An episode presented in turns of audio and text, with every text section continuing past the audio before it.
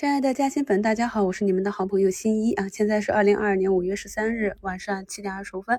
那么今天来一看啊，大盘还是比较强势的。咱们的老粉丝啊，跟着新一的节奏一路听过来，这种小涨小跌、小回落、小的脉冲啊，都对我们产生不了太多的影响了。那可以看到呢，上证指数也是如我昨天收评给大家做的简报一样，收了一个小阳线，成功的站上了二十日线。那么量能呢，也是由于周五的原因呢，有一所。萎缩啊！昨天收评里也给大家放了一张图，那么这个图形呢是告诉大家，那近期呢是一个比较健康的行情啊，放量涨，缩量跌。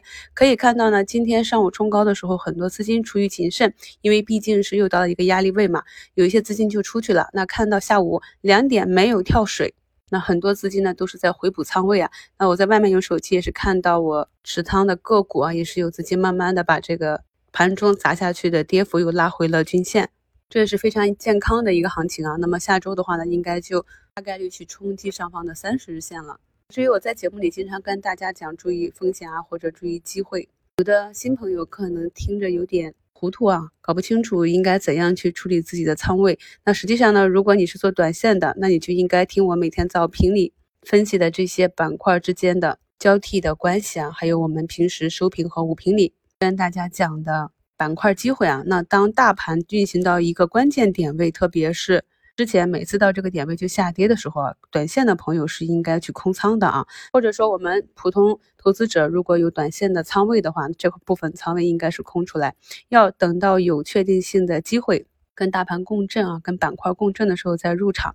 而对于中长线的朋友来讲，那这里呢虽然是上涨到了三零八零点啊，距离下方。二八六三点已经有了两百点的涨幅，但是距离未来的一个目标啊，还有很多个股都是从上面啊腰斩啊四折啊三折甚至两折下来的。那从这个位置，我刚刚看了一下各个板块的平均涨幅呢，也就是十几个点啊。所以呢，如果拉长线去看的话呢，这个距离我们的目标位还很长远。所以像我。在外面忙的时候啊，基本就不用看盘。反正呢，如果你给我涨停，我也不会卖掉它，我也要保留底仓。这就是中长线的思维。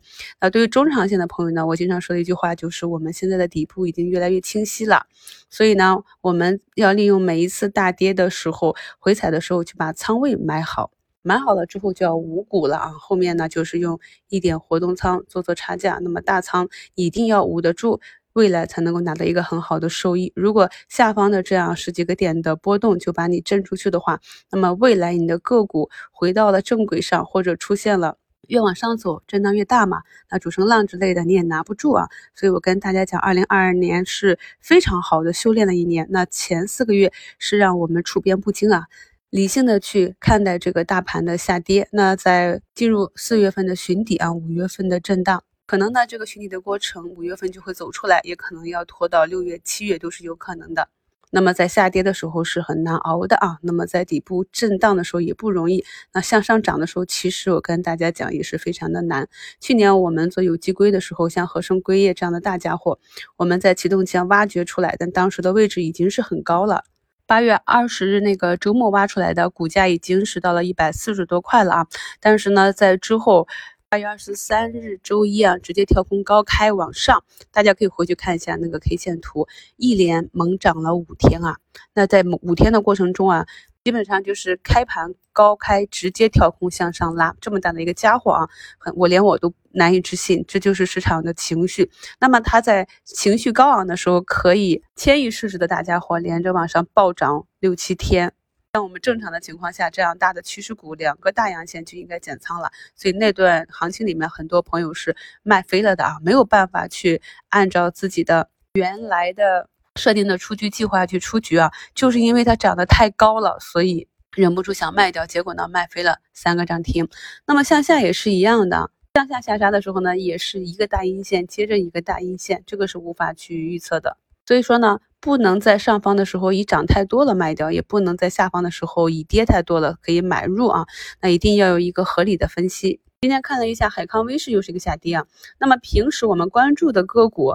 包括爱美克呀、啊中国中免呀、通策啊这样的大阴线大跌的时候呢，我都会在节目里面跟大家打气啊，跟大家说，呃，你看好的啊，想好未来的目标，其实是可以接一点的。但是海康威视的下跌我是没有讲的啊，当时它下跌之后呢，我给大家讲了一个。中兴通信的案例啊。那首先呢，是我对它近期的整个运营情况和市场情况没有跟踪。另外呢，就是因为我经历过中兴通讯。当美丽国的炮火指向我们的芯片公司的时候啊，它可不是跌了一天两天。所以呢，当一个很大的企业充满了不确定性的时候呢，里面的大资金就会选择出首先出来回避这个不不确定的风险。这也是我们无法接的飞刀，我们以散户之力是无法去接机构的筹码的。所以在今年年初的时候，我一直跟大家讲要远离机构重仓股。那么一直等到该跑的机构跑完了，下面爆仓。被迫清仓平仓的这些私募也跑完了，然后我们才在底下试探着的慢慢的去减仓。所以呢，不是所有的雷我们都要硬着头皮上的啊，不是所有的危机都是机会啊。简单看了一下全盘啊，没有什么太大的问题，跟我们前面讲的一样。那么今天上涨呢，在尾盘也是有一百二十家涨停，涨停的情绪也比较好，上涨两千七百一十四家。那今天呢，有一个板块大涨，就是整车板块。那这可能也是受益于上海疫情解除的这样一个预期，很多工厂复工。我们近期关注的这些板块以及早评中提到的这些个股啊，除了前几天提示大家。要注意风险的高标之外呢，其余的不管是涨是跌都没有什么太大的问题。朋友们在周末也可以抓紧时间去回补一下我们以前的内容。如果没有时间去回听所有节目的话，咱们新米团的朋友可以从我给大家列出的核心内容列表开始啊。没有加入新米团的朋友呢，可以按照咱们大盘涨跌的这种变盘节点去听一下。这样就知道我们在一个什么样的时间节点听到我的节目之后，应该怎样的去应对。更多的复盘内容呢，我会在周日下午给大家更新上来。感谢收听，祝大家周末愉快。